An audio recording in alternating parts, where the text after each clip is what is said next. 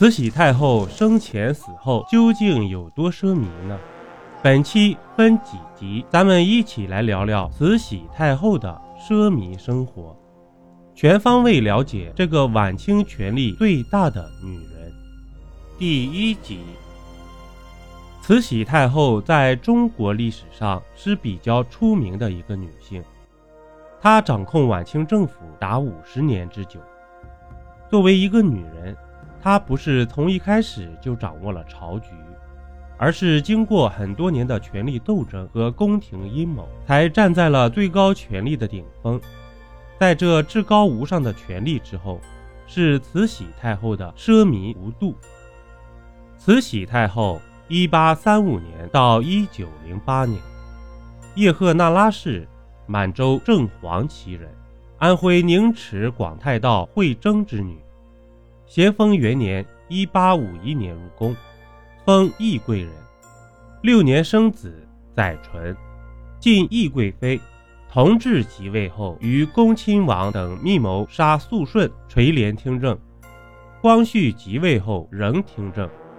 光绪亲政后，因无实权，发动戊戌政变，被其挫败，将光绪囚于宫中。光绪二十一年，光绪卒。次日，慈禧亦卒，葬于东陵。说慈禧之前，我们先从慈禧身边的贴身宫女蓉儿说起。慈禧太后晚年的贴身宫女原满族旗人，汉姓何，原姓或许是赫舍里氏，生于公元一八八零年，光绪六年，长于一般旗人家族，其家曾住北京西城京畿道一带。其父养成奇人子弟游手好闲的习性，喜欢提笼架鸟、吃喝挥霍，不务正业。其兄比他大十多岁，好票戏，唱黑头，花钱买脸，是个有名的票友。除兄长外，还有两个单身弟弟。慈禧的奢靡生活，袜子的故事，从一只袜子说起。蓉儿说。用老太后自己的话说，对鞋袜子是一点儿也不能委屈的，稍微不合适就会浑身难受。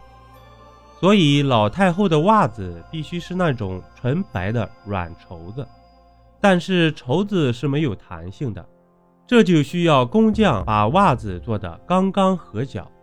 这个制作过程中最困难就是缝合，脚背上的那一条缝合线。必须像脊梁一样笔直，而且每一针都要像 3D 打印一样不松也不紧，要刚好符合脚背的形状，否则袜子就容易在脚上滚来滚去，这是老太后绝对不能容忍的。缝合以后，问题又来了，太后一低头，脚背上是一条像蜈蚣一样的缝合线，这就闹心了。于是还要绣上花掩盖这条线，这样一来，一双袜子所花费的功夫就大了去了。但是无论袜子多么精致，老太后也只穿一次，绝不穿第二次。算起来，每天至少要换一双新的。宫里最能干的绣工也要七八天才能绣一双，算下来一年要用三千个绣工来专供老太后穿袜子。再加上采买原料、工匠的膳食、起居生活等等，光袜子一项，老太后一年就需要一万多两银子。